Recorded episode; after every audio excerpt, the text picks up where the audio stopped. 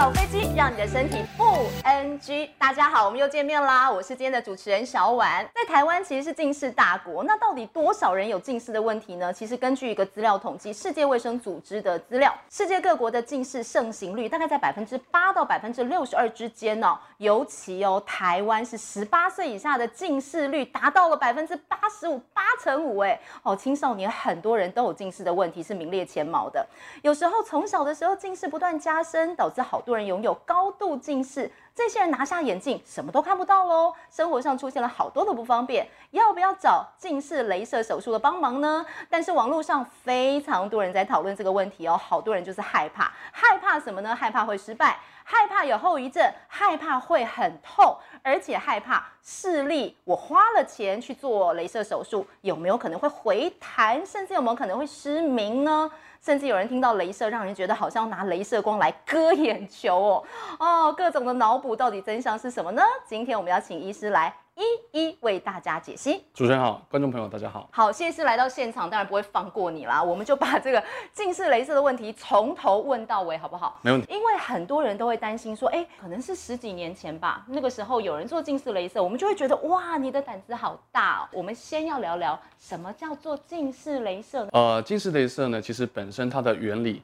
是用镭射光呢，在角膜上面做切削，改变角膜的弧度。那改变角膜弧度之后呢，就可以让我们的呃视力恢复到你可以不用戴眼镜或隐形眼镜就可以看得清楚的一个状态。镭射范围主要局限在眼睛的眼角膜表面的部分，所以其实它没有进到眼球里面去，所以也不会说有伤到你眼球里面的结构的这个问题。你看啊，像现在科技很进步嘛，人都可以上太空了。近视镭射这一部分的手术，从以前十几年前到现在，它应该也做了一个非常非常大。大的一个更迭，近视雷射的设备跟呃一些评估的方式呢，都会越来越精进，对，越来越准确。做完雷射的整个稳定性啊，视力的改善的空间会越来越好。嗯。那以现在我们市面上比较常听到的一个近视雷射手术的方式，主要有两个：飞秒准分子雷射。那另外一个比较呃新发展出来呢，是全飞秒。也就是我们讲的 SMILE 镭射手术，全飞秒，一个是飞秒准分子镭射，另外一个是全飞秒，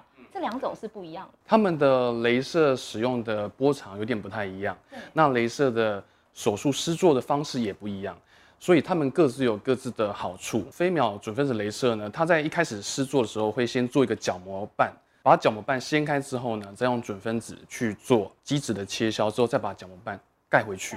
好像就完成一个呃飞秒准分子镭射手术。对。那至于现在比较新发展出来的全飞秒镭射手术呢，事实上它就完全用飞秒镭射去施作。那施作的过程，它的伤口非常的小，大概只有零点二公分的大小而已了。基本上就是我们所谓的微创手术，伤口越小呢，复原越好，而且呢，也不叫不会有一些潜在后遗症的问题。因为我记得，像我们台湾哦，十八岁以下的青少年，其实百分之八十五、八成五的人都会有近视的问题。所以刚才说这是很多人心里的痛嘛。卫生署之前好像有规定，十八岁到四十岁是可以做近视雷射的一个范围。现在这个部分有做一些调整吗？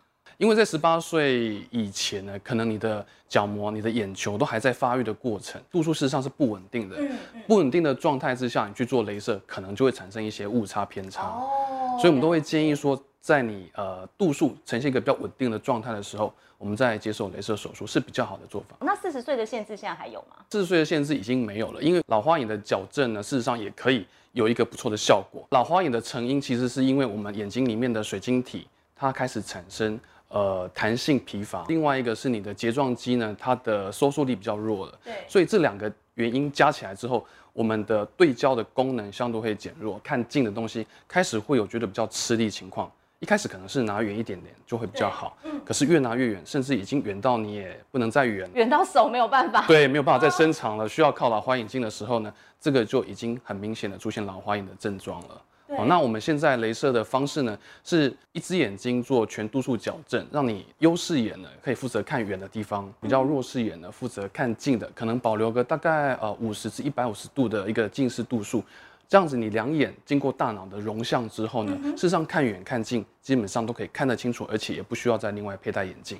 等于说你去帮你的眼睛做一个电脑校正，对自己呃我们帮你做一个度数上的调整，让你可以看远看近都没有什么问题。哦，所以现在四十岁以上的患者其实也蛮多选择，想要脱离眼镜或隐形眼镜，也来做雷射手术。那什么样的人比较适合做近视雷射？比如说像散光可以做吗？像我自己好了，我的散光很小，小时候去测量是一百二十五度，现在应该已经到两三百度了啦。这样的人适合去做吗？散光的原因是因为我们的眼球的眼角膜不是一个完美的球形半圆，所以它会有陡轴跟平轴的区分。嗯，那这两个轴度如果它的弧度不同，之间的弧度的落差就会形成我们所谓的散光。那这个散光呢，也是可以透过镭射的方式去做一个矫正，让你的视力可以得到改善。做这个近视镭射手术矫正，它的这个 range 控制在那个度数之内，会是比较好的。那你今天近视度数很深，我们可能要先评估看看到底适不适合。因为你如果角膜做过度切削来矫正你的过高的近视或者是散光的话呢，可能你角膜本身的结构没有办法那么的稳定，后续会产生一些结构上的异常。所以这些呢，一定都要做过一个比较准确的评估，才能接受这样的一个呃镭射手术。术前评估就包含了二十一项，非常多的一个评估项目。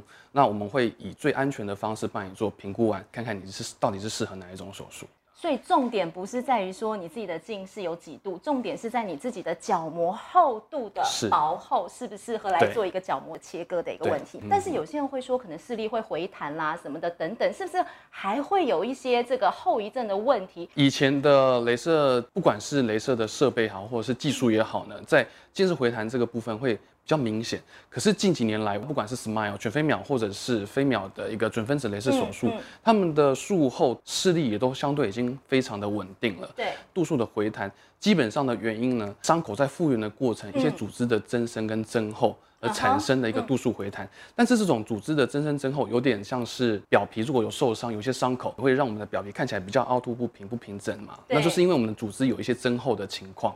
眼睛也是一样，但是这个比例相对是不高的，以平均的比例来说，整体大概有百分之四的。患者在雷射手术过后可能会有回弹的这个问题，百分之四左右。对，那如果是高度近视的患者会稍微高一点。如果换算成人数的话，大概十个人可能会有呃一至两个高度近视的患者会遇到这样近视回弹的问题。嗯、但回弹的度数相对也是有限，回弹不会说啊你做完又回到你原来的七百度，嗯、大概只会回弹个大概五十度上下而已。基本上对你的生活呢也不会有太大的影响。接下来也要帮很多的朋友问到了，手术之后真的会干涩吗？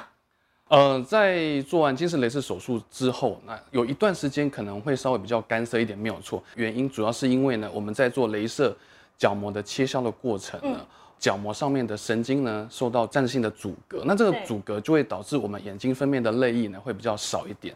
啊，所以在做完雷射，在恢复期可能就会比较容易有干眼的问题。那有些人是因为他本身呢，就眼睛属于偏干的状态了。如果真的担心术后会再更干涩的，可以选择做微创，就是我们讲的 SMILE 这个全飞秒的镭射，因为它的伤口相对小很多，切削过的保留下来的神经呢是相对也多很多，也比较不会产生干眼的问题，伤害也比较小一点啦。因为毕竟是在眼球这个地方周边去做手术嘛。那另外啊，角瓣膜移位这个是什么样的问题？呃，我们刚好提到，我们去做飞秒准分子雷射，第一个步骤当然是做一个先瓣膜上来。那这个瓣膜呢，有可能在你复原的过程，我们因为一个外力的撞击，或者是去刮到，哦，像我自己曾经遇过，就是被小朋友手指不小心戳到，哦，或者是指甲刮过去，哈，就是都是一算是一个蛮大的一个撞击力道或一个剪力了，哈，导致你个角膜瓣呢，整个有点偏位或位移了。对。那这个情况就是要再做一个冲洗角膜瓣复位的一个一个术式。如果你的那个撞击力道已经大到说可以让角膜瓣位移，其实这个力道对一般没有做过近视雷射的患者呢，也是一个相当大的伤害。然后包括眼球出血啦、眼球水晶体的移位啊、视网膜剥离，都是有可能会遇到的问题。所以其实你保护好自己的眼睛，其实相对是重要。不管你有没有做过。近视雷射都要尽量避免一个比较强强大的力道去做到一个撞击。觉得近视雷射手术有点承受不白之冤呢，因为大家都会觉得说，我做了手术之后撞它，哎，好像就会受伤害。其实你根本就没做手术，你撞它，你的眼睛当然也会毁掉嘛。那另外我还想要问医师哦，就是很多呃网络上都会有一些网络传说嘛，就会说呃连这个眼科医师都不太敢做近视雷射手术。欸，真的是这样吗？你旁边遇到的状况到底是怎么样？呃，在我们体系里面的很多医师其实都已经有做过近视雷射手术，自己都做了。嗯，包括我们的护理师，还有亲朋好友们，其实很多都已经有做过近视雷射手术。对，那当然这是因为我们的雷射手术的技术越来越稳定，效果也是越来越好，所以基本上是不需要太担心了。好，那谢医师还有没有什么要补充给大家知道的？呃，近视虽然我们可以透过镭射来做一个度数上的矫正，但事实上我们还是会希望在小朋友近视在增加的这个过程呢，不要近视增加度数那么多。原因是因为变成高度近视的话呢，我们的视网膜容易产生一些退化的问题。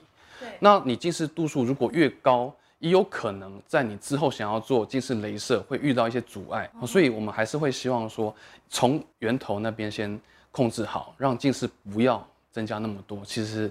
对大家都比较好的一个，可是近视不要增加这么多，好难控制哦。有时候很小的朋友真的很难，九岁十岁就戴一个大大的眼镜了，所以父母亲真的要做好这个把关的角色。小朋友晚上要躺着看书、划手机，不行，拜托，真的不要好不好？那医师顺便聊一下，说有没有什么方法可以避免度数快速增加的一些方法，提供给大家做指导。呃，如果是小朋友的话呢，我们有一些控制的方式，嗯、包括说用药水来协助控制，点散瞳剂，点药水。儿控的框架式眼镜啦，或者是儿儿童控制的隐形眼镜，角膜塑形片也有分软式的，好跟硬式的，其实有非常多的产品已经问世。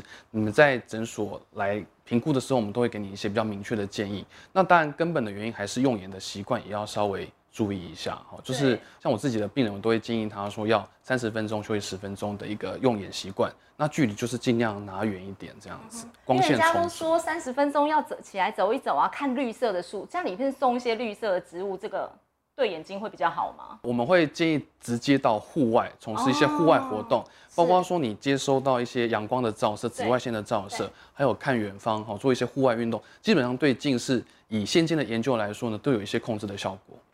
那今天非常谢谢谢明昌医师来到我们的现场，跟大家解说了非常多有关近视雷射的一些盲点哦。在这里是帮你线上来做一些问题的一些分享跟解答。感谢谢医师来到现场，谢谢您，谢谢。如果你觉得哎今天的内容分享对你来说有一些帮助，有一些注意的话，拜托大家按个赞，而且可以分享，开启小铃铛，订阅我们的频道，有任何的消息。